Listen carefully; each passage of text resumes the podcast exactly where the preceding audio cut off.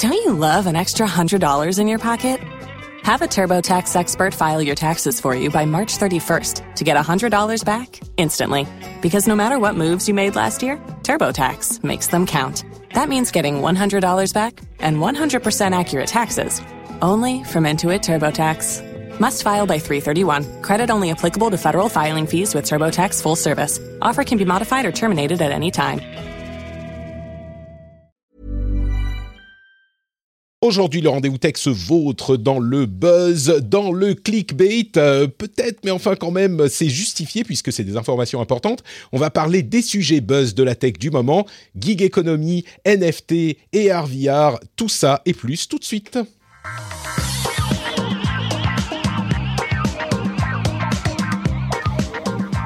Bonjour à tous et bienvenue dans le rendez-vous tech. Je suis Patrick Béja et je suis très heureux de vous accueillir dans cette émission où on vous résume toute la tech, internet et gadgets. On regarde toutes les news, on analyse tout ce qui se passe et on vous le résume de manière simple et compréhensible pour votre, j'espère, peut-être pas plus grand plaisir, mais en tout cas pour votre plaisir pendant que vous êtes dans les transports ou en train de faire le ménage. Et eh ben, on vous fait gagner du temps en vous distrayant pendant ces tâches qui sont pas forcément hyper sympathiques. Et j'espère que vous passerez un bon moment en notre compagnie. Ceux qui, j'espère, euh, passeront un excellent moment en notre compagnie, ce sont Alan, Claude Louis, Aurélien Diméo, Hervé Bertrand, Yves Dix, Guillaume Hamelin, Rome 34, Fort Eric, Fadé Vibre, Nicolas Ecker et les producteurs Stéphane Nuret et Stéphane Grégory Sata.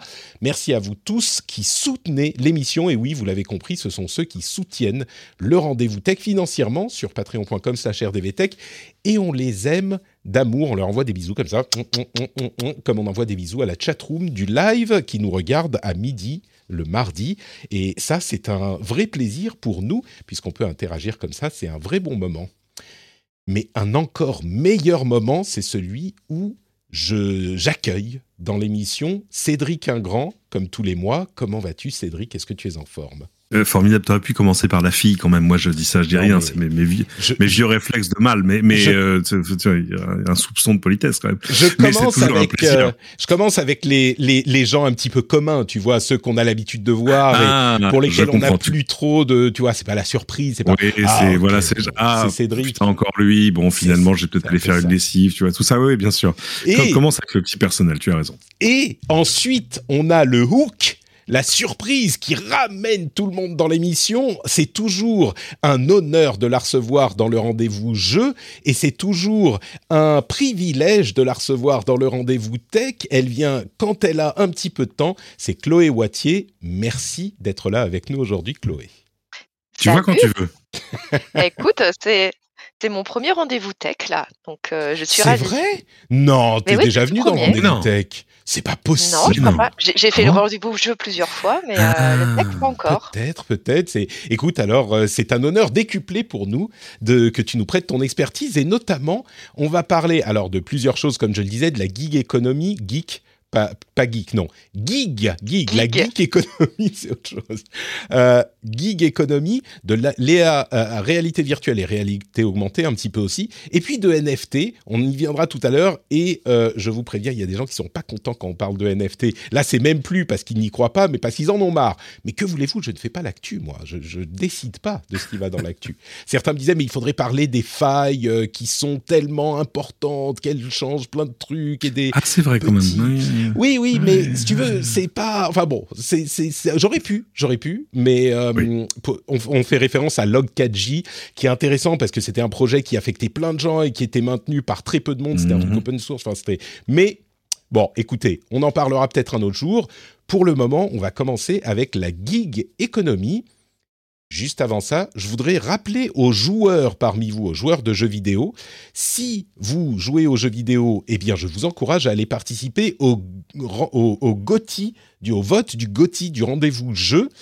Le rendez-vous jeu, on va établir nos jeux de l'année là à la fin de la semaine, ça sera diffusé un peu plus tard. Mais donc votez très très vite. J'ai le lien euh, dans les notes de l'émission, on va le mettre dans les notes de l'émission. Si vous aimez les jeux vidéo, il ne faut pas oublier d'aller voter. Et donc, la gig économie, beaucoup plus important encore que euh, le rendez-vous jeu.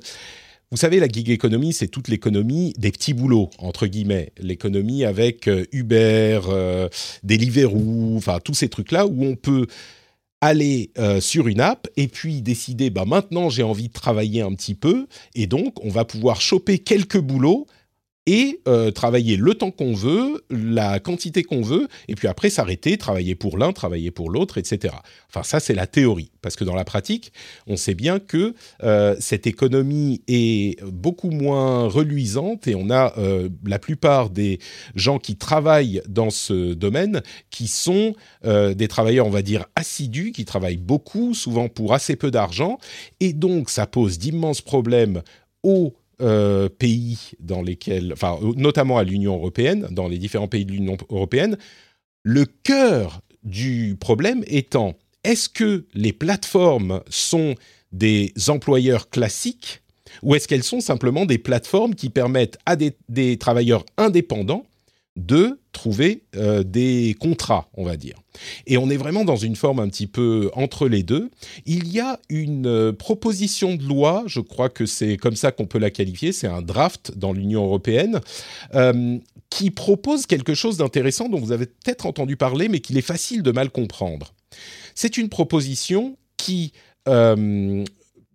pousserait, enfin qui obligerait les les sociétés et les plateformes comme Uber ou Deliveroo au hasard à employer les gens qui travaillent sur leur plateforme euh, comme des employés normaux comme des employés classiques en CDI, euh, de la même manière qu'on peut avoir un CDI ailleurs. Et je pense qu'il est facile de lire un gros titre, de s'arrêter là et de se dire oh là là, euh, l'UE va obliger les Uber à employer tous ces tous ces chauffeurs.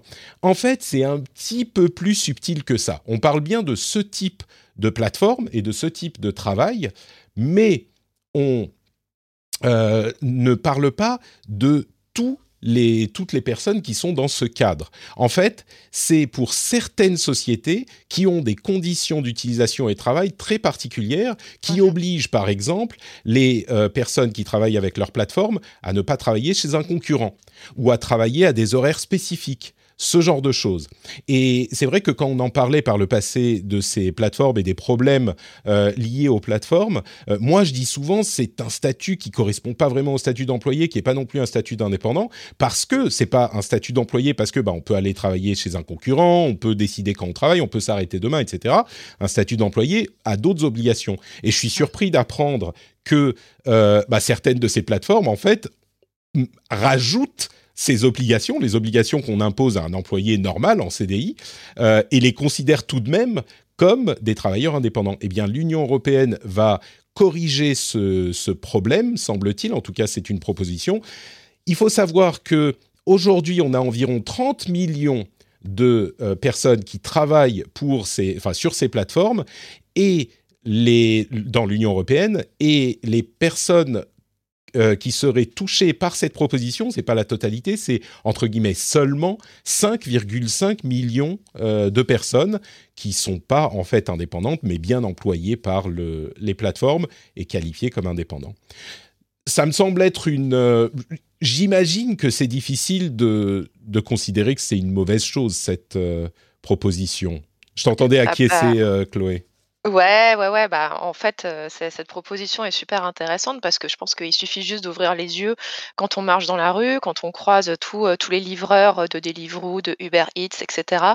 je pense qu'on a tous vu un peu l'évolution également de de leurs conditions de travail, qu'aujourd'hui, c'est quand même, bah, des gens qui, travaillent extrêmement dur, qui travaillent pour pas grand chose, pour un peu des clopinettes, qui, sont très nombreux à pédaler ou voire de moins en moins maintenant à prendre des scooters, pour, sous la pluie, sous la neige, sous les tempêtes, sous le vent, euh, parce qu'on a la flemme de sortir faire des courses. Et, euh, et en fait, ce que, ce que dit Boxel, c'est que euh, la promesse que tu as très bien expliquée au début de ces plateformes, qui était genre la liberté, voilà, tu, tu, tu as envie de travailler quelques heures, c'est super. C'était un peu la promesse du début. Hein, je me souviens, c'était surtout des étudiants qui travaillaient quelques heures le dimanche pour se faire un peu d'argent de poche parce que la rémunération était plutôt bonne. Aujourd'hui, en fait, on va dire un peu que l'employeur de ces personnes-là, non seulement ce sont ces, pour moi, ce sont ces plateformes, mais surtout ce sont les algorithmes qui sont derrière ces plateformes. Mmh. c'est ce qu'on appelle le management algorithmique. Euh, donc, ce sont, euh, donc là, par exemple, dans les critères que met Bruxelles, il y a le fait que la plateforme fixe les, niveaux de rémunération. Ils disent, ouais, pour telle course, ce sera, euh, tu gagneras tant parce que tu as fait telle distance, mais attention, si tu réussis à faire la course dans un temps, un temps réduit, genre en moins de 10 minutes, tu auras un petit bonus. Si tu as réussi à faire plusieurs courses dans la même nuit, pareil, tu auras un bonus. Euh, on pourra te dire, euh, ah, puis il faut également euh, porter, porter l'uniforme de l'entreprise. alors, certaines interdisent de travailler pour d'autres, mais en gros, en fait, ces personnes-là, en fait, c'est leur téléphone qui leur donne des ordres pour dire, voilà, il faut que tu ailles à tel endroit, il faut que tu ailles faire telle course, il faut que tu ailles faire telle livraison. Et attention, si tu ne réunis pas toutes ces conditions, bah, soit tu seras très mal payé, soit tu auras une, soit tu, vas échapper à plein, à plein, plein de bonus. Mmh. Et la logique de l'Union européenne, c'est de se dire, bah, en fait, quand on arrive à ce niveau-là, on peut pas dire que les gens sont totalement dépendants. C'est pas juste une plateforme neutre qui va dire, voilà, tu as une mission, une mise en relation en fait entre quelqu'un qui a besoin d'un service, c'est-à-dire nous dans notre appartement, et une personne qui peut se charger d'aller chercher notre repas et le livrer chez nous. C'est beaucoup plus beaucoup plus contraignant, directif. Contraignant, contraignant et mmh. directif que ça. Mmh. Et c'est pour ça qu'il y a ce, niveau de critères. Donc après, euh, euh, qui fait que ben, si tu remplis deux des cinq critères mis en avant par euh, Bruxelles, le salarié, enfin la personne, l'auto-entrepreneur peut dire, ben, en fait, non, je suis un salarié. Et donc, en tant que salarié, ça veut dire qu'il faut que j'ai un salaire minimum, un temps de travail déterminé, un contrat, des indemnités maladie, euh, des normes de sécurité, par exemple que euh, Deliveroo ou Uber Eats euh, me fournissent un vélo en état de marche, un casque, des protections, mon sac, que je sois couvert en cas d'accident, enfin voilà, plein de choses en fait, toutes les, toutes les protections dont bénéficient les salariés.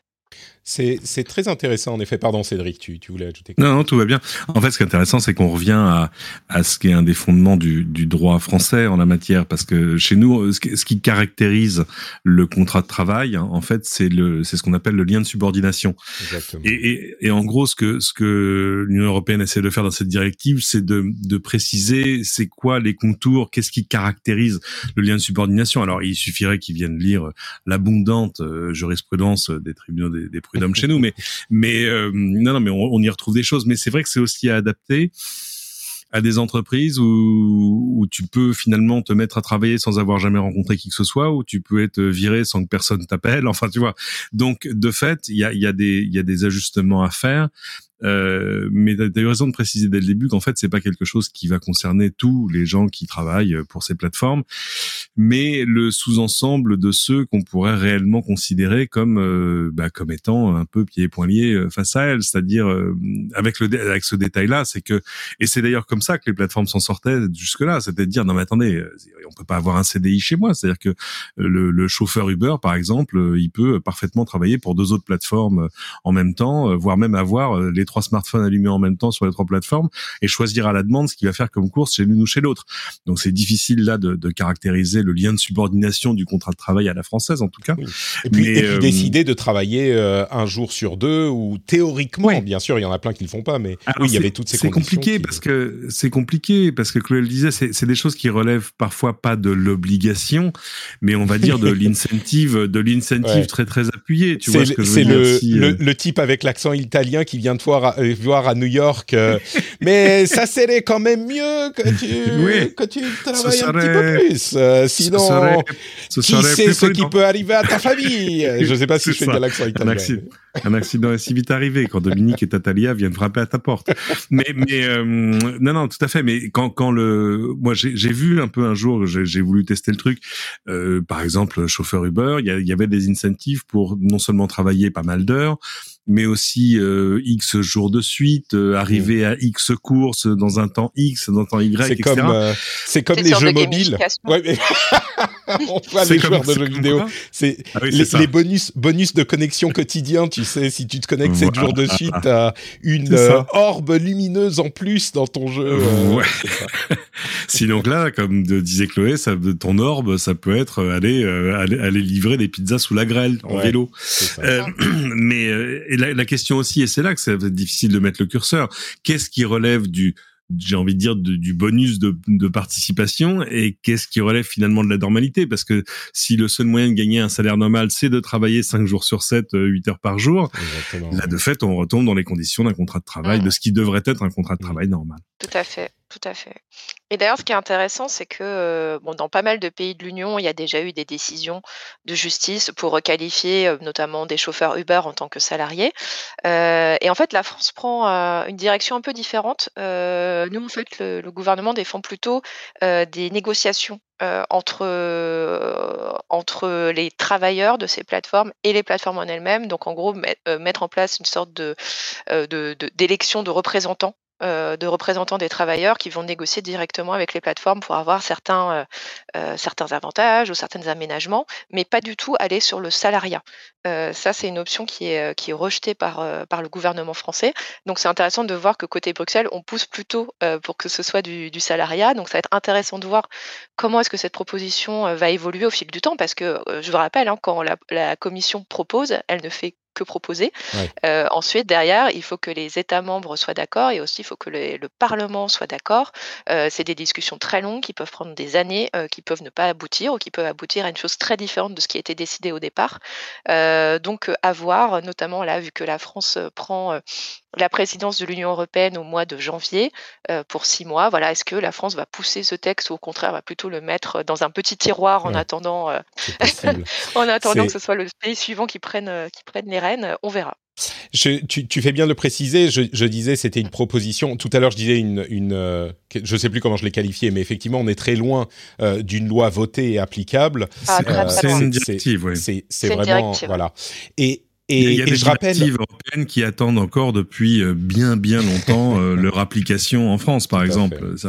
il faut que la loi passe, euh, voir que des décrets d'application arrivent. Ah, une fois qu'elle est votée au, niveau de l'Union européenne, elle doit être adaptée dans les différents pays, etc. Mais exactement. C'est extrêmement long. Ouais.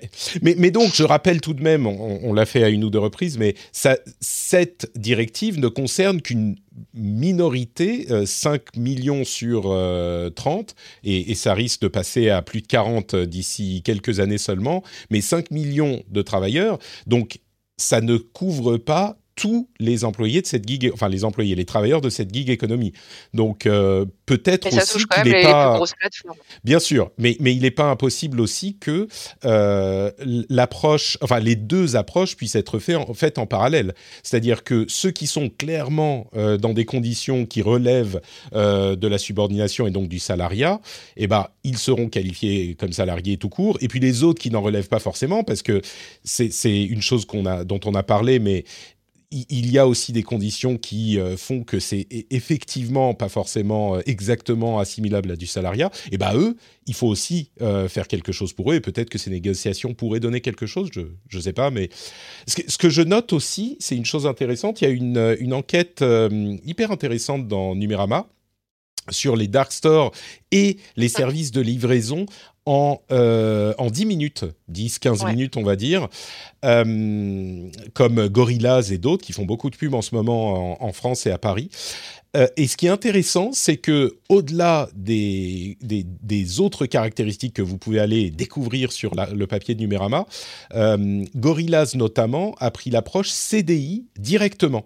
C'est-à-dire que tous leurs livreurs sont employés en CDI. Alors après, il y a des questions de conditions de travail, etc.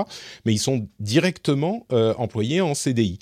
Et j'ai trouvé cette, euh, cet élément, cet aspect euh, vraiment intéressant. Bon, ensuite, on est dans une start-up, on ne sait pas où ça ira à terme, mais, mais j'ai trouvé ça. C'est juste, pour c'est juste pour empêcher les journalistes d'aller faire j'ai fait livreur pour Gorillaz pendant deux semaines.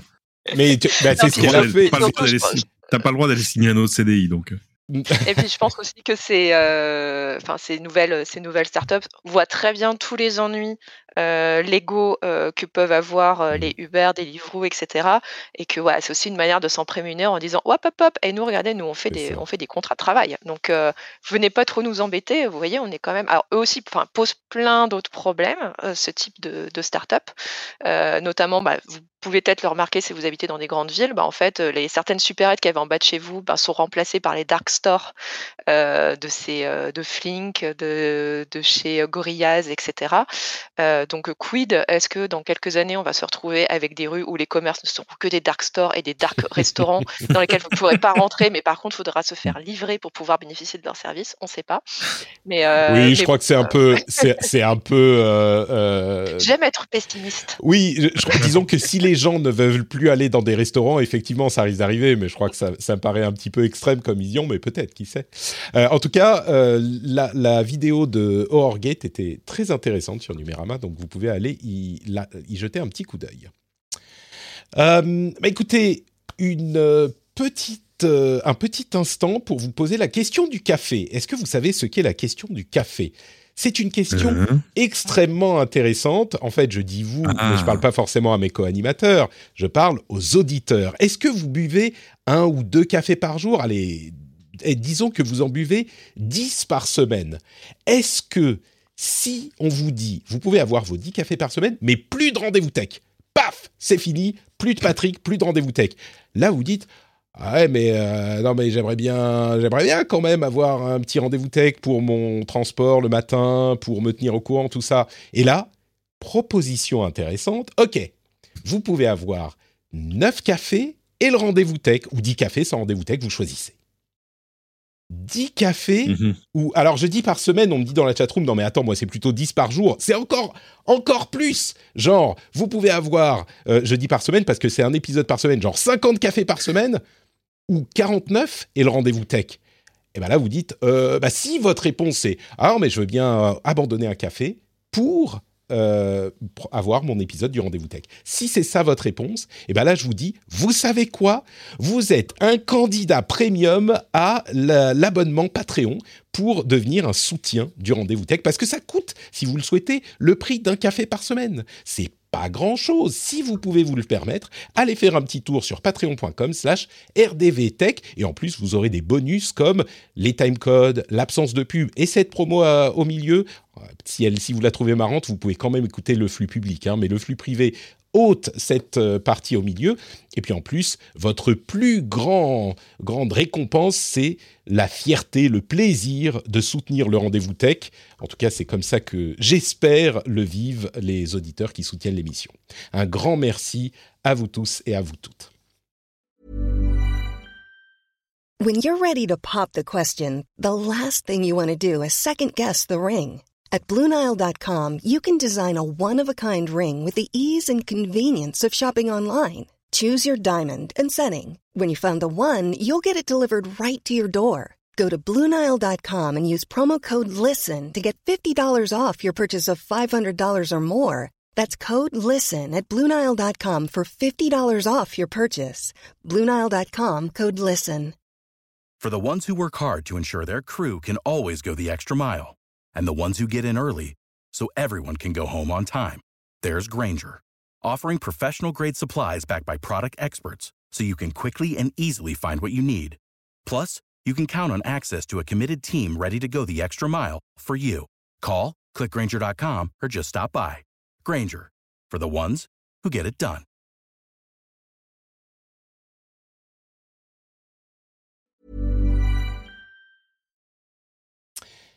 Alors, on continue avec cette histoire de café passé.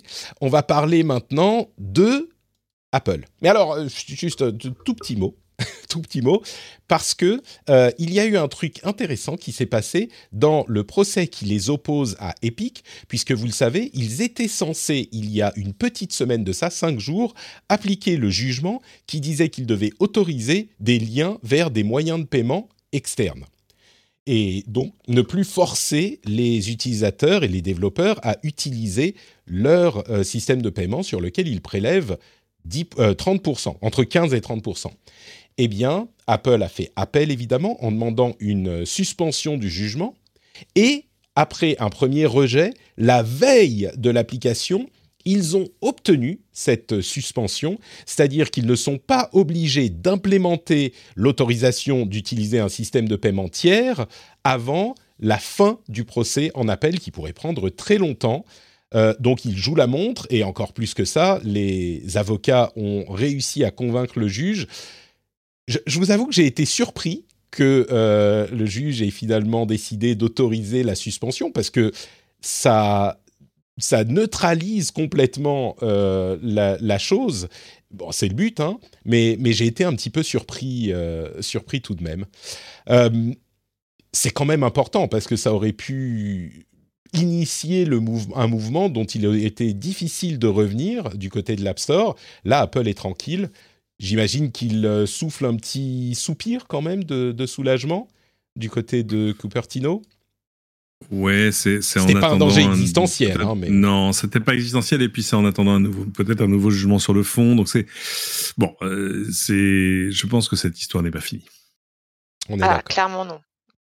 Clairement non, clairement non. Et puis là, bon, euh, voilà, Apple utilise euh, tous les leviers judiciaires à leur disposition pour faire en sorte de ne pas, voilà, que cette, cette décision en première instance ne soit pas appliquée. De toute façon, comme tu disais, il y a un appel, ça va prendre du temps, et on sait très bien que cet appel, très probablement, il ira encore plus loin. Euh, il ira certainement après, euh, peut-être qu'ils tenteront Cour suprême. Enfin, je pense que ce, dossier, on a, il va durer des années et des années encore. Hein. Mmh. donc, on n'a pas fini. Et je ne sais pas si, entre-temps, les conditions de l'App Store évolueront. Euh, mais, mais voilà, c'est. Enfin, moi, je, t'avoue, j'ai été très moyennement étonnée quand j'ai vu tomber la news. Je dis, bon, bah voilà, c'est attendu. Ils ont les, Apple a quand même les moyens de, de se payer des avocats. et. et ils font tout ce qu'il faut, voilà. Moi, j'ai été un petit peu surpris parce que la première euh, demande avait été rejetée, assez euh, vivement d'ailleurs. Bon, ils ont bien réamendé leur, euh, leur document, mais, mais j'ai également été un petit peu frustré. Pourtant, généralement, je, suis, je fais partie des gens qui défendent le modèle Apple. Je trouve que c'est une proposition qui doit exister au milieu d'autres types de propositions, dans l'idéal. Bon, c'est pas tout à fait le cas aujourd'hui, mais ça serait l'idéal. mais là, je suis un peu agacé tout de même parce que pour moi, le, je sais que c'est comme ça que fonctionne la justice et qu'il faut, qu'il est important qu'on puisse faire appel d'une décision et, que c'est quelque chose que je ne remets pas en cause. Mais ça m'a quand même un petit peu frustré parce que le jugement était clair, la chose avait été décidée et le fait que ça soit suspensif, enfin c'est pas suspensif, mais ils l'ont rendu suspensif avec cette demande, c'est, c'est, ça sent, c'est pas que ça sent le bidouillage, bidouillage ça n'est pas du bidouillage, c'est comme ça que fonctionne la justice, mais ça me frustre. Moi, je, je, pensais, ok, bon, bah voilà, ils ont perdu, ils ont perdu, il faut le faire, et puis on ouvre un tout petit peu, c'était une petite porte entrouverte sur euh, le, le, paiement dans les App Store, et là, ils réussissent à la refermer, je sais pas, il y a quelque chose de frustrant là-dedans. Mais bon. Euh, puisqu'on parle d'Apple un tout petit peu, je vais glisser vers la réalité virtuelle et la réalité augmentée, puisque euh, au départ j'avais sous-titré cette euh, partie, j'avais dit la réalité virtuelle n'est pas morte. La réalité virtuelle bouge encore. Alors j'exagère un petit peu parce qu'elle n'est allée nulle part. C'est juste qu'elle n'a pas connu le succès éclatant encore qu'on lui promettait il y a quelques années. Mais là, euh, je ne sais pas si c'est un effet de cette semaine ou si c'est une tendance qui continue à s'accélérer. Mais on a eu beaucoup d'informations et de news sur la réalité virtuelle et la réalité augmentée, notamment une confirmation encore une de euh, Minchi Kuo que le casque de réalité augmentée d'Apple arriverait dès l'année prochaine, et c'est là que c'est intéressant et, qu'on n'en avait pas encore entendu parler, il aurait euh, quatre euh, ensembles de capteurs 3D qui offriraient des commandes, euh, un contrôle gestuel, un contrôle par les mains qui serait mhm. vraiment une traversée d'étapes par rapport à ce qu'on a connu dans ce domaine jusqu'à maintenant. Et ça, c'est intéressant parce qu'effectivement, le contrôle en réalité augmentée ou en réalité virtuelle, c'est euh, l'un des gros gros soucis parce que avoir une manette, c'est pas pratique. Euh, mettre le doigt sur le casque avec une partie tactile, c'est vraiment pas pratique non plus. Un contrôle à la main, s'il est vraiment développé, euh, ça, pourrait donner quelque chose d'intéressant. On a également, on va revenir à ça, à ça si vous voulez, mais on a également Sony qui a présenté un casque de réalité virtuelle haute résolution en 8K. C'est un prototype, mais il est assez impressionnant. Il sera différent de celui sur lequel Sony travaille pour la, pour la PlayStation 5. On a Samsung qui entre dans un partenariat avec Microsoft pour développer un projet basé sur le HoloLens pour un lancement en 2024. Euh, on a les Snap Spectacles qui sont euh, qui arrivent, euh, qui sont arrivés, qui, qui, ont été annoncés il y a quelques mois qui sont pas très bonnes. C'est les premières lunettes de réalité augmentée de Snap qui avaient fait des lunettes photo en fait jusque-là qui sont vraiment pas bonnes, qui chauffent trop, qui n'ont pas beaucoup d'autonomie. Mais c'est là encore une première étape pour une société qui euh, n'a rien à voir avec ça. Euh, et puis on a deux euh, autres éléments que, que, je voudrais évoquer. D'une part, on parle souvent de l'application de la réalité virtuelle. Eh ben la MGM, enfin MGM Resorts, qui est MGM Hôtel et ce genre de choses, et Casino, mhm. ce genre de trucs, va employer la réalité virtuelle pour faire des simulations de sessions d'interaction avec des clients. On parle de, casinos, d'hôtels, de ce genre de choses avec des clients qui sont parfois un petit peu euh, euh, imbus de leur personne peut-être. Et donc la MGM va faire des simulations d'interaction aux candidats pour que eux se rendent compte si oui ou non ils sont taillés pour ce genre de job.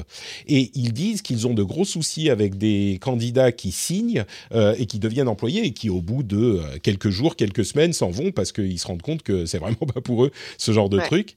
Donc euh, c'est une utilisation que j'ai trouvée intéressante. Et puis encore un article sur la difficulté de modérer la réalité virtuelle et le fait que Meta, qui veut y aller à fond, n'est pas du tout préparé pour la modération, pour les questions de harcèlement, parce que des exemples tout bêtes, mais quand quelqu'un dit quelque chose euh, dans un espace de réalité virtuelle, quelque chose qui est insultant, ben on a du mal à savoir de qui il s'agissait. Euh, ne serait-ce que ça, pour ensuite envoyer un rapport au, service euh, client, bah, ça, ça, peut être compliqué. Donc ça fait beaucoup de choses, des lunettes de réalité augmentée d'Apple à la MGM et à Meta. Si vous avez des éléments que vous voulez commenter. Cédric, je t'entendais. Non, bah vas-y, Chloé. Bah, Chloé, d'abord. Tu disais au Chloé d'abord. Juste un petit point sur MGM. Euh, en fait, le, fait d'utiliser la réalité virtuelle dans les processus de recrutement, ça n'a rien de nouveau. Euh, c'est beaucoup, beaucoup, beaucoup utilisé, euh, notamment bah, pour les mises en situation. voilà, notamment bah, quand tu dois gérer une clientèle, voilà, comment est-ce que tu te débrouilles au lieu de faire un jeu de rôle, ce, que, ce que, qui arrive assez régulièrement dans les process de recrutement, au lieu de faire un jeu de rôle, bon bah là c'est un jeu de rôle un peu euh, un peu plus plus, un peu plus 2021. Euh, voilà, tu as juste un casque sur la tête et tu interagis avec des clients virtuels. Donc ça, là-dessus, euh, c'est déjà très utilisé, comme les casques de réalité virtuelle sont très utilisés pour la formation professionnelle, etc. c'est tout un pan en fait, qu'on ne voit pas, nous, en tant que consommateurs, parce qu'on n'est pas concerné en premier plan. mais la réalité virtuelle, en fait, euh, bah, tout son marché surtout est B2B actuellement. C'est parce que bah, c'est la formation, c'est euh, les recrutements. Et là, en fait, dans les casques que tu as cités, euh, tu as un peu de tout. Tu as aussi bien de quelque chose de très très grand public comme les spectacles de Snapchat, comme des choses très très B2B comme HoloLens. Mmh. et j'imagine que le casque 8K de Sony est aussi destiné aux mmh. professionnels et absolument pas au grand public. Je serais très curieux de le voir, le casque 8K de Sony. Comment tu, tu colles 8K, euh, c'est-à-dire 32 millions de pixels? Ah oui, non, enfin, faut. Euh, pour le moment, il y a des fils de hein. partout. Hein. C'est pas un truc. Oui, mais ça, c'est. Je souviens la première fois, j'avais vu une télé 8K au Japon et en fait, en regardant bien, c'était quatre écrans. Mis les uns à côté des autres. Avec derrière chaque écran un énorme PC genre ah oui d'accord ok c'était juste je sais pas comment ils avaient tourné les images en revanche.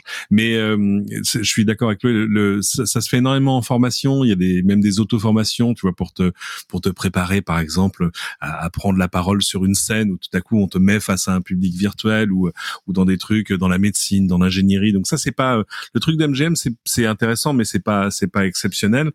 Euh, forcément le, truc d'Apple, euh, on aurait tort pour le coup de pas le prendre au sérieux, euh, même si euh, j'arrive pas à sortir du doute. Mais ça c'est ça c'est le problème des années et des années et des années de d'attente, tu vois, de, de, promesses pas réalisées. C'est-à-dire que ça fait maintenant quoi 30 ans qu'on nous promet que c'est pour demain. Ouais. Euh, donc euh, il y a 30 ans évidemment, euh, tu avais quand même des barrières techniques de prix, etc. Enfin tout ça était hyper compliqué. Mais maintenant que la techno, il y a, y a, plus, tu vois, c'est plus c'est pas les entreprises qui sont en train de te dire bon en fait on a une vision et on attend que la technologie se mette à l'échelle de non pas du tout c'est à dire que la technologie elle est là les prix ont baissé et pourtant regarde Oculus par exemple on fait des trucs tout à fait chouettes avec, idem sur PlayStation et tout, mais mais c'est pas encore devenu, par exemple, c'est pas le cadeau de Noël 2021, tu vois, c'est pas le truc sur lequel il faut absolument que tout le monde se. C'est pour ça que la réalité augmentée est particulièrement intéressante parce qu'elle a des usages et des applications différentes de la réalité virtuelle.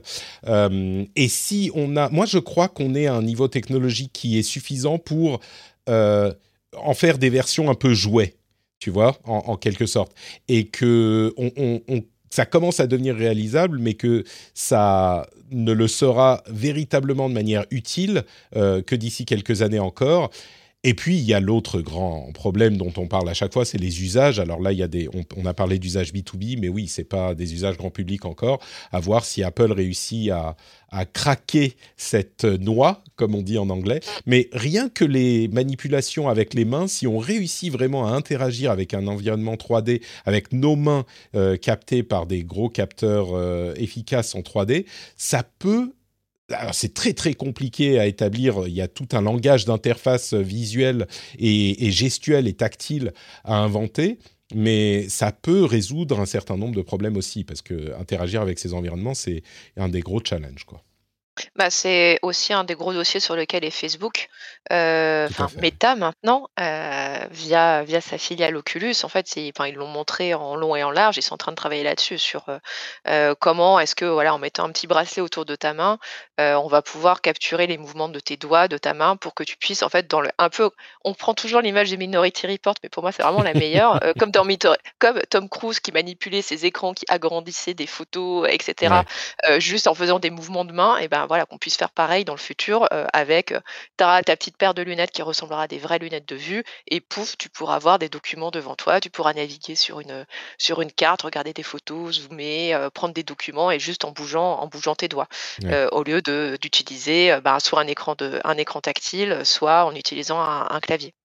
C'est un vrai challenge cette manipulation en 3D parce que savoir quand une main est arrivée au niveau de l'objet qu'on est en train de projeter, avoir une euh, fiabilité suffisante dans la saisie avec les doigts ou avec la main de euh, la chose en question, avoir zéro latence, avoir une surimposition qui est suffisamment opaque pour que ça soit euh, pas dérangeant. Enfin, il y a plein plein de challenges, mais mais oui, ça reste quelque chose d'intéressant et l'arrivée d'Apple est évidemment un truc qu'on surveille tous parce que traditionnellement, Apple est celui qui a réussi à formaliser de manière convaincante des technologies qui existaient déjà euh, avant. Ils l'ont fait avec euh, les lecteurs MP3, avec la vente de musique en ligne, avec les smartphones, avec les tablettes. Enfin, il y a eu euh, de non et évidemment avec les ordinateurs à, interface graphique. Donc on verra s'ils ont encore leur Magic Touch, s'ils annoncent, s'ils finissent par annoncer cette, ces lunettes de réalité augmentée l'année prochaine. Et puis, dans notre course effrénée au, buzz et au, euh, comment dire, au euh, terme de, à la mode en ce moment, on va encore et toujours parler de NFT. Et, je sais que, comme je le dis... oh, chouette Comme je le disais, je sais qu'il y en a que ça irrite, mais je, vous rendrai un comment dire, je vous rendrai pas service en n'en parlant pas juste parce que ça devient fatigant, euh, parce qu'il y a vraiment des choses qui se passent, il y a quelque chose qui se passe. Alors peut-être que ça va faire plouf, mais il y a vraiment quelque chose qui se passe avec cet univers et ça fait vraiment, je crois que j'ai jamais vu autant d'articles et d'informations sur les cryptos, euh, la blockchain et les NFT. J'ai euh, dans mes notes généralement j'ai deux ou trois articles, maintenant j'en ai 20. Et donc on va parler des éléments les plus intéressants il y en a deux qui m'ont euh, sauté à l'esprit, enfin aux yeux dont un que, que, tu couvres, Chloé, donc c'est parfait. Mais le premier, c'est l'idée de Kickstarter de transitionner vers une plateforme de crowdfunding, de financement participatif basée sur la blockchain. Euh, Alors ça, je n'ai rien compris. Ah, je t'avoue que euh, pour l'essentiel, on n'a pas très bien compris non plus pourquoi, comment, de, pourquoi est-ce que Kickstarter, qui va très bien, est en train de faire ça, mais il y a un élément de réponse. je pense avoir une idée. Ouais. Alors, bah, l'élément de réponse que donne Bloomberg qui est intéressant, c'est aujourd'hui, les gens qui utilisent Kickstarter sont des artistes, des créateurs. Et un des moyens de monétiser leur travail, surtout à l'ère du numérique, des autoroutes de l'information, eh ben, c'est le fait de vendre des objets entre guillemets uniques par technologie NFT euh, à leurs fans. Et Kickstarter, son business, c'est de connecter les créateurs et les artistes et les fans. Et donc, il n'est pas si incohérent de se dire que quand on fait une campagne Kickstarter, eh ben peut-être qu'on serait intéressé, quand on est un artiste, qu'on serait intéressé par l'idée de se dire, bah on va euh, vendre, enfin vendre ou proposer une récompense ou même vendre des choses qui sont des objets, euh, pardon, des objets euh, numériques uniques alors qu'on appelle ça par NFT, NFT ou pas, peu importe, c'est des choses signées, uniques, numérotées, qui sont dans la, blockchain et par NFT. Donc ça, ça pourrait être intéressant. Il y a aussi cette acquisition euh, que tu évoquais, euh, Chloé, de, euh, alors comment ça se dit? Ah, artefact, c'est ça. Mais euh, juste avant, sur, euh, pardon, sur Kickstarter aussi, une autre hypothèse que j'ai lue qui aussi me paraît intéressante euh, sur pourquoi est-ce qu'ils décident de faire des trucs dans la blockchain, c'est qu'actuellement, toujours dans cet univers des crypto-fans, il y a quelque chose qui s'appelle les, alors, les DAO. Ah, on en a parlé plusieurs fois. Autonomous Organization. Autonomous, mhm. voilà. Et donc, bah, ce sont des groupes de gens qui décident de s'unir, d'unir leurs leur, leur sous-sous pour pouvoir se mettre d'accord sur on va utiliser l'argent qu'on a collecté pour acheter des choses, et généralement des NFT. L'exemple le plus récent, c'était ceux qui ont tenté d'acheter une copie de la Constitution américaine en NFT, ils ont échoué. Et en fait, ce sont des, des collectes d'argent qui échappent totalement bah, aux plateformes de financement participatif mmh. que sont, que sont par exemple Kickstarter. Donc ça leur permettrait aussi de pouvoir dire hop hop hop hop, faites pas les choses dans votre coin. Euh, nous aussi on peut le faire. Regardez, on est on est moderne. Donc je pense que ça c'est peut-être aussi une des explications. Mais j'avoue, ouais, quand j'ai vu tomber le communiqué de presse, j'ai fait hein? Quoi Je pense que c'est plus cohérent. Il faut, il faut arriver au, quatrième, au cinquième paragraphe pour, comprendre qu'en fait, c'est pas Kickstarter qui va changer, c'est Kickstarter qui va créer une nouvelle société à côté du Kickstarter. Ouais, ils prennent des risques assez mesurés en disant bon, on va aller explorer ce truc-là, mais ça restera un side project. Quoi. Oui, le, gros titre, c'est quand même qu'ils veulent faire une transition euh, à, un moment. Donc, mais bon, on verra, ils verront comment ça se passe. Mais, mais euh, Artifact, du coup, racheté par Artefact, racheté par Nike, qui est un, en gros, Artefact, c'est un, un, studio qui euh, crée, qui gère des NFT. Nike rachète ça. Alors Nike, ils ont l'habitude de vendre des, des, chaussures très chères, édition limitée, machin. Est-ce que tu peux nous en parler un petit peu?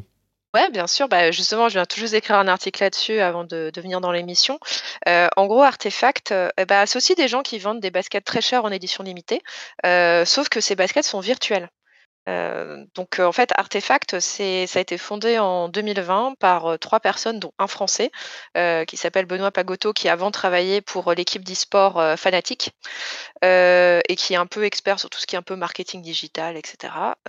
et en fait, leur truc, c'est de se dire, on va s'associer avec des créateurs, des artistes, donc soit des très connus, soit pas du tout, pour designer des, des baskets qui seraient soit compliqué de faire en vrai, soit un peu, un peu fantaisiste au niveau de leur design. On crée des baskets virtuelles euh, et on les met en vente sous forme de NFT. Et là, vous allez me dire, mais à quoi ça sert d'avoir des baskets virtuelles? Euh, Alors, euh, en fait, ces baskets-là, donc déjà, on peut faire, on peut, on peut les porter entre guillemets avec des filtres de réalité augmentée. Donc via l'écran de votre smartphone, vous pouvez vous voir avec vos baskets au pied. et aussi, pour le moment, c'est compatible avec quelques rares plateformes type Decentraland ou The Sandbox. Donc ce sont des jeux en ligne basés sur la blockchain. mais l'espoir de Artefact, c'est que ça, voilà, ça, ça s'ouvre un petit peu dans les années à venir et surtout maintenant qu'ils sont liés avec Nike, peut-être que ça va ouvrir d'autres portes pour leur création. Mais donc en fait, Artefact vend surtout essentiel. Enfin, au début, vendait des baskets virtuelles, sachant que certaines baskets étaient vendues avec leur alter ego physique. Mmh. Mmh. Donc tu avais quand même une vraie paire de baskets qui, du coup, en édition ultra limitée. Et Artefact, c'est récemment en fait est en train d'ouvrir un peu son portefeuille. Donc là, ils viennent tout juste de vendre 20 000 avatars 3D uniques euh, pareil en NFT, dont une partie a été designée par le designer euh, japonais euh, Murakami. Et, en fait, ces avatars, donc il y en a 20 000, ils se sont tous vendus pour l'équivalent de 80 millions de dollars il y a deux semaines. Donc, ce qui explique aussi pourquoi Nike est intéressé. et, et, Artefact, en fait, veut continuer sur cette lancée en se disant, bah voilà, on fait des baskets, on fait des avatars, pourquoi pas faire bah, des vêtements, enfin faire plein, plein d'habillements virtuels. Donc, ce qui évidemment peut intéresser une marque comme Nike qui, euh, ben, euh, se dit, euh, bah, y a certainement qu'il a une grosse opportunité de, de, se mettre sur le business des vêtements virtuels, sachant que toutes les grandes marques du luxe s'y sont mises. Euh, tu as Dolce Gabbana qui a vendu récemment des vêtements en NFT. Euh, tu as Gucci qui vend des, des sacs sur Roblox. Euh, tu as Balenciaga euh, tu as Montclair qui vendent des vêtements, des doudounes sur Fortnite. Euh, donc euh, voilà, ça participe un peu à ce mouvement où euh, l'industrie de la mode et du luxe se dit il se passe un truc, de toute manière on peut prendre des risques, on peut y aller, ça ne coûte pas grand chose. donc let's go, investissons dans ces boîtes-là ou en tout cas mettons le pied dedans et on verra bien ce qui se passe derrière. C'est vraiment intéressant toute cette euh, mouvance. Euh, dans la même, euh, dans la même, comment dire, dans le même domaine, il y a Ubisoft qui a commencé à lancer des petites expériences.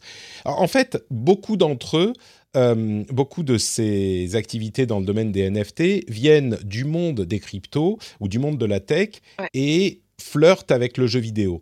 Là, c'est Ubisoft qui commence à expérimenter avec les NFT, mais donc ça vient vraiment du monde du jeu vidéo à la base. On en a parlé dans le rendez-vous jeu. Euh, je, vais vous faire un petit résumé rapide de ce que j'ai dit là-dessus. Vous savez que généralement, je suis plutôt ouvert aux idées, aux possibilités, et je crois qu'il est difficile de condamner des choses avant d'en avoir exploré vraiment les, possibilités. Euh, surtout que là, euh, franchement, personne ne force personne. Mais sur le truc que tente Ubisoft et les NFT dans les jeux vidéo, j'ai beaucoup. Je vais pas prendre de, de, de, gants. Euh, pour moi, c'est une très très mauvaise idée. Je ne vois pas ce que ça peut apporter aux jeux vidéo eux-mêmes. Et tout ce qu'ils promettent n'a que peu d'intérêt. C'est pas une question de on peut le faire autrement ou on peut le faire différemment ou on ne peut pas. Non, ça, ça, ça n'est pas le, débat. Mais pour moi, tout ce qu'ils promettent euh, est, je vais pas dire dangereux, mais en tout cas n'a aucun intérêt et c'est exploitant. Euh, c'est de l'exploitation plutôt que du divertissement, comme le disait Phil Spencer. Euh, mais j'ai eu une, euh, une image qui m'est venue en tête pour essayer d'expliquer pourquoi les NFT pourraient être intéressantes. Et j'aimerais vous la proposer et vous allez me dire ce que vous pensez de cette, de cette explication. Enfin, pas de cette explication, mais de cette analogie. Euh, alors, préparez-vous. hein. Vous êtes prêts? Attention. Oui, Ok. on y Euh, va. les, les auditeurs assidus de l'émission savent que je parle parfois du euh, concept des carottes râpées pour parler de la vision du futur. Et je vous laisserai écouter des épisodes précédents pour comprendre en quoi les carottes râpées et ce qu'on en pensait il, il y a quelques décennies peuvent nous informer sur euh, la manière dont on pense aux technologies futures. Et bien là, je voudrais vous parler du mystère de la cravate. Qu'est-ce que c'est le bah, mystère voilà de la bien. cravate? Euh, Une cravate, c'est quoi? Ça n'a aucun intérêt, ça n'a aucune fonction, ça n'a aucun, euh, euh, aucune réalité dans son usage autre que bah, tout le monde a décidé, peut-être parce qu'à un moment on mettait des écharpes et puis ça s'est rapetissé et puis on ne sait pas, mais tout le monde a décidé que quand on met une cravate, ça indique qu'on est des gens sérieux et qu'on fait quelque chose de sérieux. C'est la seule valeur de la cravate. La cravate, c'est un mythe. D'ailleurs, c'est peut-être le mythe de la cravate, voilà.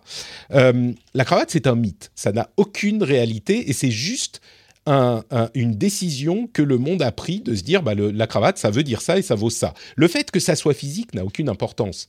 Et pour moi, il y a un petit peu de ça dans les NFT. Il y a plein de gens qui regardent les NFT et qui disent ah bah c'est du numérique et donc euh, c'est du vent, ça n'a aucun intérêt, ça peut se copier, machin. Oui, mais peu importe. Peu importe, on dépense des, milliards et des milliards dans l'industrie de la cravate, alors que c'est un morceau de tissu qu'on se met autour de la gorge comme un, nœud de, de corde pour se pendre. Peut-être que l'analogie peut aller plus loin. Mais, euh, les NFT, les- il y a des gens qui décident de que tel NFT vaut de l'argent, eh ben c'est la décision qui, qui, qui prévaut. Et le fait que d'autres se disent non non, euh, moi je pense que ça vaut rien, bah peu importe. Il y a, on parle du, on parlait du Il y a- luxe. il y a, des millions de choses. Ouais, il y a des millions de choses exactement, que ce soit dans l'art, dans le luxe ou ailleurs, qui dont le prix n'est que le résultat d'une sorte de consensus. Et encore, ça c'est l'estimation du prix. Le vrai prix, c'est ce que quelqu'un est vraiment prêt à payer pour quelque chose. Tu Ouais. vois, si tu dis euh, mon appartement sur l'île Saint-Louis vaut 3 millions, non, il vaudra 3 millions quand quelqu'un t'aura fait un chèque de 3 millions. Mm. Euh, Mais alors, pourquoi le est-ce que reste- sur le le- reste n'est qu'estimation Pourquoi est-ce que sur les NFT on a autant de de, de, de, de réticence Je veux pas repartir sur tout le débat sur les NFT, mais mais non, mais parce que parce que blanchiment d'argent, enfin il y a des trucs non, qui, qui parasitent un peu le. Il y, a pas que ça, mais il y en a quand même. Je suis désolé. Non, mais ouais. Non, mais je pense que le, tout le, le, débat NFT en fait est totalement pollué par notamment bah, les questions de blanchiment, par les arnaques, par le fait que ça atteint des prix totalement stratosphériques euh, qui font que c'est totalement inaccessible au commun des mortels, enfin sauf ceux qui ont mmh. vraiment euh, investi dès le départ, et ce qui fait qu'il y a un énorme, un énorme rejet euh, des NFT, plus bon la question environnementale, etc. Évidemment, mmh. enfin moi personnellement, en fait, je n'arrive pas à avoir vraiment un avis arrêté et stable sur la question parce que en fait le débat est vraiment polarisé entre les gens extrêmement pour euh, et qui en sont à la limite du flippant. Et euh, les gens extrêmement contre du fanatisme et les gens extrêmement contre euh, qui aussi sont assez enfin je trouve aussi assez hardcore dans, leur, dans leurs arguments. Et, et tu dis bon en fait tout n'est pas forcément à jeter dans, dans, dans, les NFT mais c'est vrai que là c'est dur en fait d'essayer de, faire la part des choses parce que c'est c'est mmh. voilà c'est un, un, débat débat très compliqué avec des positions très très arrêtées sur est-ce que c'est bien ou est-ce que ou est-ce que c'est pas bien. donc donc compliqué. Après moi, ce qui me fait dire que peut-être que les NFT ça peut marcher au-delà de la bulle actuelle, c'est quand je vois que bah il y a plein plein de gens qui achètent tous les jours des objets virtuels dans des jeux mmh. vidéo, mmh. Bah qui ne sert strictement à rien. Ils sont uniquement cosmétiques, ouais. Mmh. Ils sont uniquement cosmétiques, ça ne sert à rien. C'est de l'argent foutu en l'air. Et pourtant, ça, ça, rapporte, euh, ça rapporte des millions et des millions de dollars par mois. Des milliards, euh, Et des milliards et des milliards par mois à des entreprises comme, euh, bah, comme Fortnite, comme, comme EA, comme Activision, etc., etc. Donc, à partir de là, pourquoi est-ce que les NFT ne marcheraient pas? Parce que c'est bah, c'est la même logique, même d'autant que les NFT, il y a le côté on peut revendre derrière. Mmh. Donc, non, non, c'est un outil, c'est une technologie intéressante, mais c'est vrai que le, le, débat se focalise sur, euh, tu vois, sur des gens qui s'échangent des, des, des, imagettes avec pas beaucoup de pixels, alors qu'en fait, la, entre les CryptoPunks et les bordés, c'est comme les gens qui disaient la blockchain c'est nul parce qu'ils pour eux la blockchain c'était Bitcoin et rien d'autre. Euh, alors qu'en fait et on le voit déjà qu'il y a des usages vachement, vachement intéressants. Moi je trouve je trouve intéressant que Ubisoft euh, se tente le coup là-dedans. Euh, comme c'est intéressant de voir des maisons d'enchères qui s'y mettent, mais elles c'est juste parce qu'évidemment elles voient des elles ont un peu des dollars dans, les yeux, dans les yeux, échanges en disant excusez-moi mais pourquoi ne suis-je pas un intermédiaire dans cette histoire? Euh, Mais mais il n'empêche que voilà ça ça ça va produire des usages vraiment intéressants va, il est un peu tôt pour jeter le bébé avec l'eau du bain, tu vois ce que je veux dire. Mm. Bon, vous me rassurez un petit peu parce que c'est l'approche que j'ai généralement et on a des, réactions tellement euh, euh, volcaniques que parfois je me pose des questions. Mais d'accord, on est un petit peu sur la même longueur d'onde. Euh, donc, ça c'était notre petite partie NFT pour le buzz. Euh, quelques petites news en passant, euh, quelques petites news un petit peu plus rapides. Google a annoncé qu'on allait euh, bientôt pouvoir euh, télécharger une version de leur store dédiée aux jeux vidéo sur PC. Une version de leur store mobile, leur store Android. En gros, il va y avoir oh. une version euh, Android Play PC avec des jeux PC et il y a euh, différents jeux qui ont déjà été annoncés dont Wild Rift euh, qui est ma dernière obsession euh, vidéoludique. Un jeu mobile j'aurais jamais pensé un MOBA en plus. Je viens d'acheter mon premier Battle Pass de l'histoire. J'ai donné de l'argent. Chloé tu disais que ça ne sert à rien tout à l'heure. J'ai donné de l'argent pour avoir des cosmétiques pour avoir eh des objets cosmétiques. Bon, il y a un petit bah, peu de trucs. J'achète euh, des NFT. Exactement, j'achète euh, le sac Balenciaga. Si je pouvais acheter mon sac Balenciaga pour euh, ma luxe support en, dans, dans, Wild Rift, ça serait un achat immédiat. And euh, so you shall. Ça va venir, t'inquiète pas. oh, dans le jeu vidéo, c'est un petit peu plus compliqué. Je crois que mm. tout le monde s'y mettra pas. Mais bon, on verra. En tout cas, euh, les jeux Android directement sur Windows, alors c'est différent de l'initiative de Microsoft dans Windows 11 pour intégrer l'Amazon App Store. En fait, je pense que euh, Google s'est dit, les jeux, c'est gros. On a le store qui arrive de toute façon. Autant essayer de choper le truc. Il va y avoir une adaptation du store, enfin de jeux vidéo Android sur Windows directement par Google. J'ai trouvé ça intéressant. Euh, il y a aussi euh, un test que Twitter fait pour son onglet découverte avec une esthétique un petit peu euh, TikTok.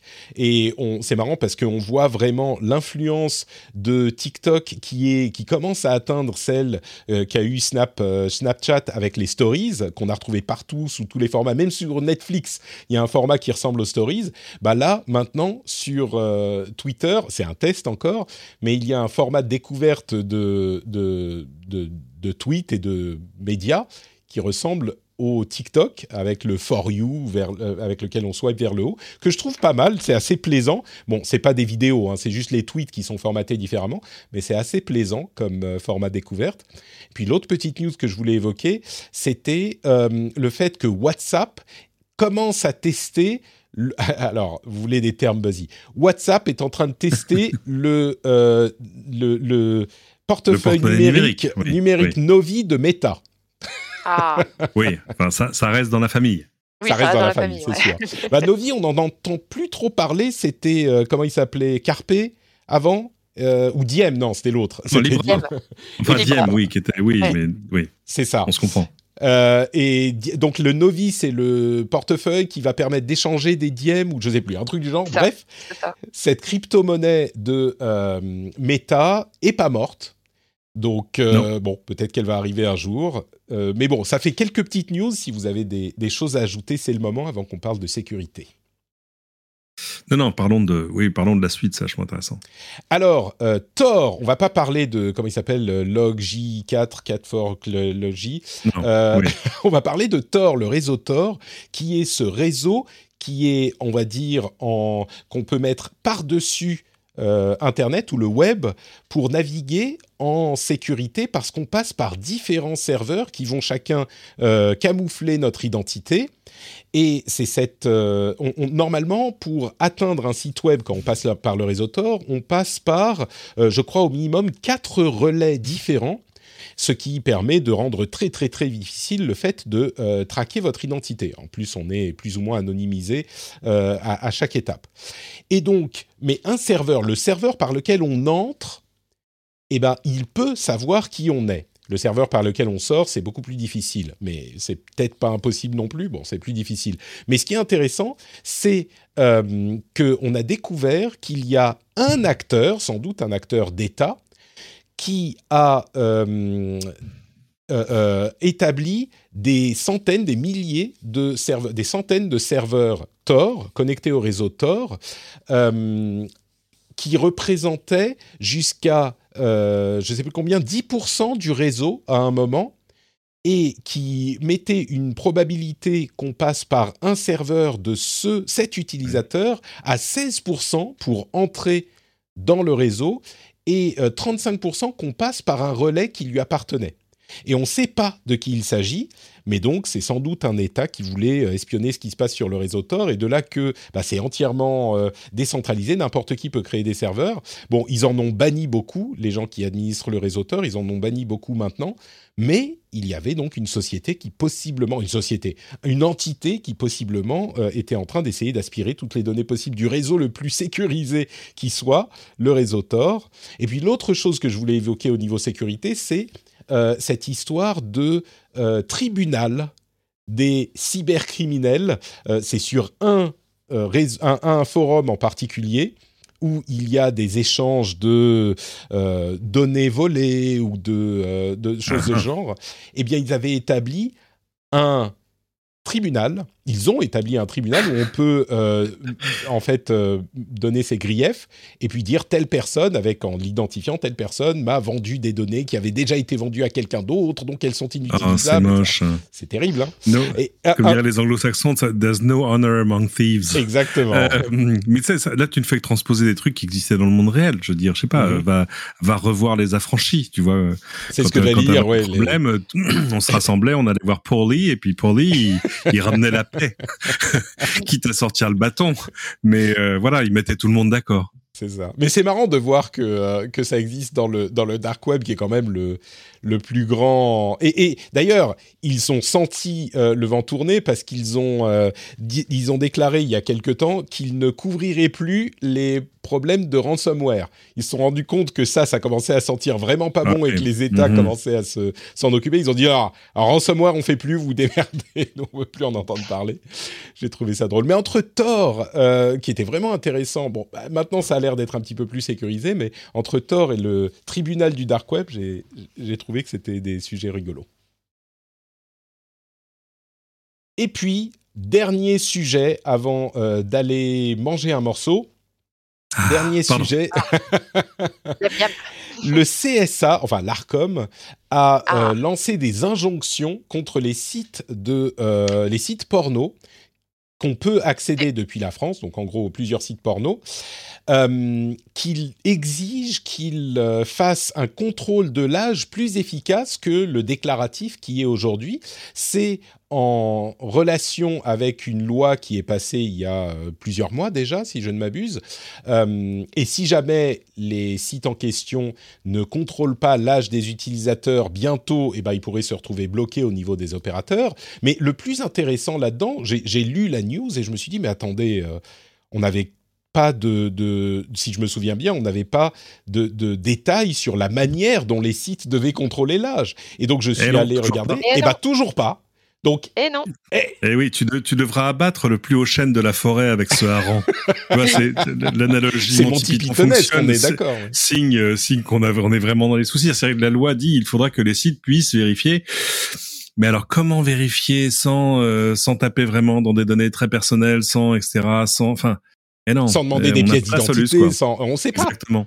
Et on ne sait pas. Bah, c'est tout le problème. Et en fait, quand on interroge les, les personnes qui, par exemple, étaient derrière la loi ou même, euh, enfin, personnes derrière la loi ou le CSA, euh, la réponse, c'est euh, c'est pas à nous d'apporter la réponse comment faire. La loi, c'est la loi, c'est à eux de la respecter. bah oui, mais on fait comment techniquement? Sachant que la CNIL, est, enfin, la CNIL quand même est quand même là pour surveiller que tout se passe bien.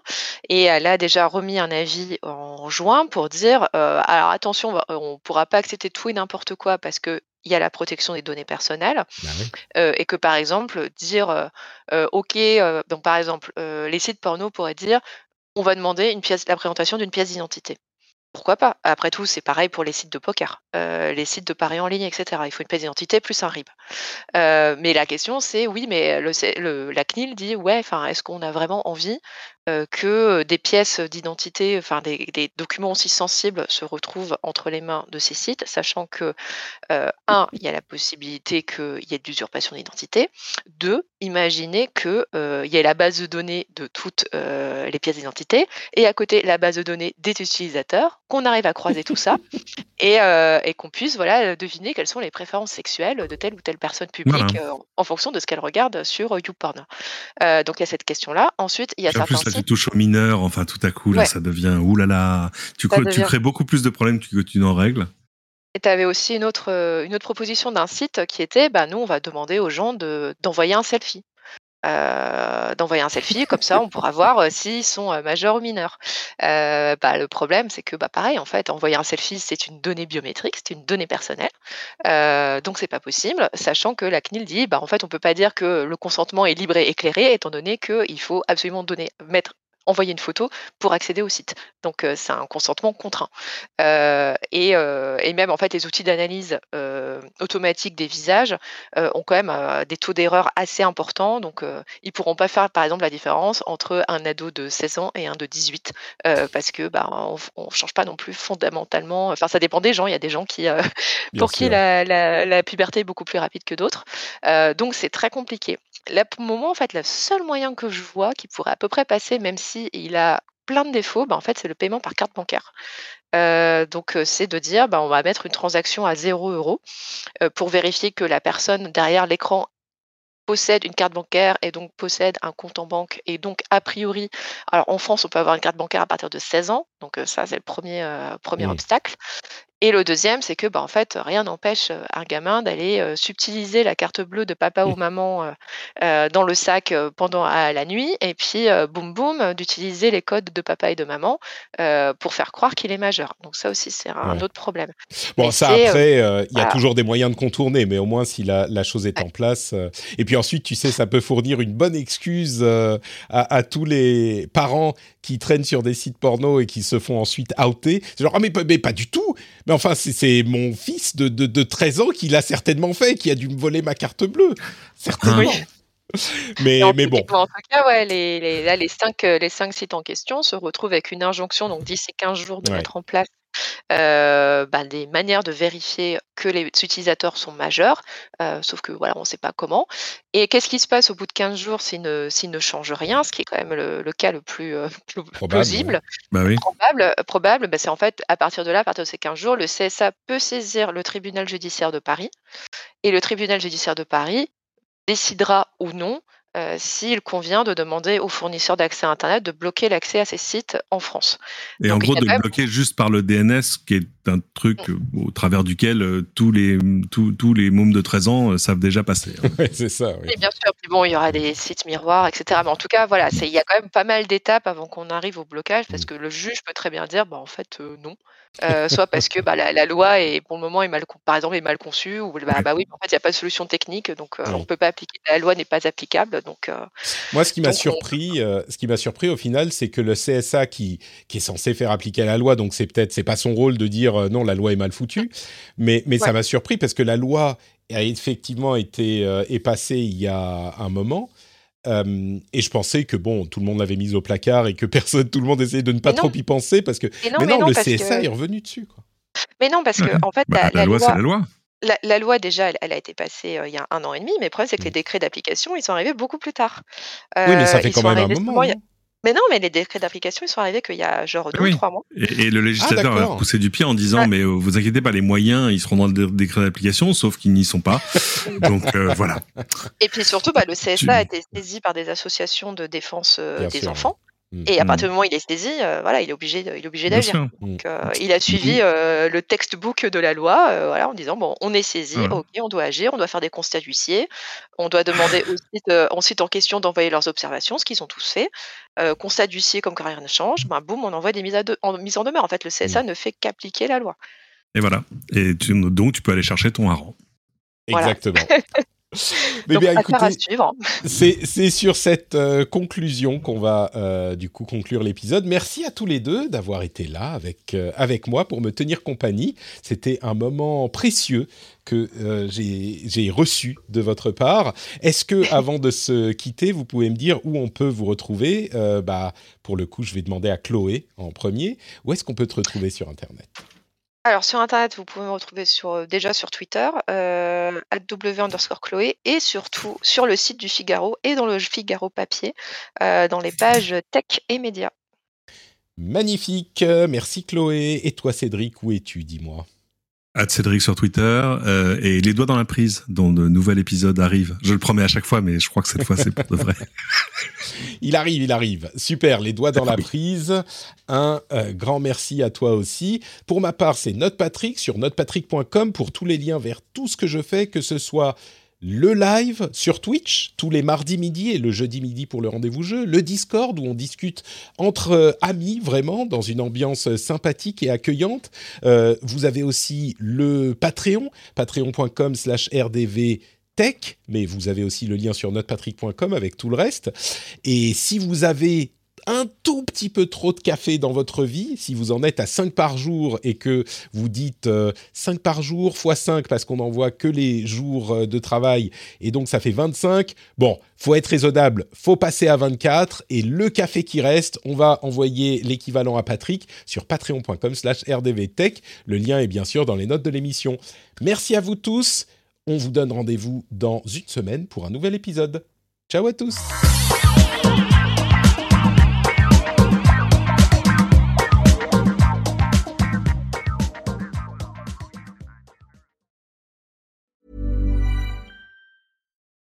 For the ones who work hard to ensure their crew can always go the extra mile, and the ones who get in early so everyone can go home on time, there's Granger offering professional grade supplies backed by product experts so you can quickly and easily find what you need. Plus, you can count on access to a committed team ready to go the extra mile for you. Call, clickgranger.com, or just stop by. Granger, for the ones who get it done.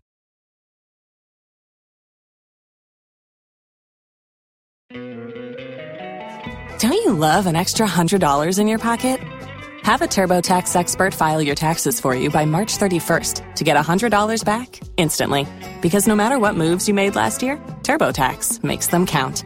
That means getting $100 back and 100% accurate taxes only from Intuit TurboTax. Must file by 331. Credit only applicable to federal filing fees with TurboTax full service. Offer can be modified or terminated at any time.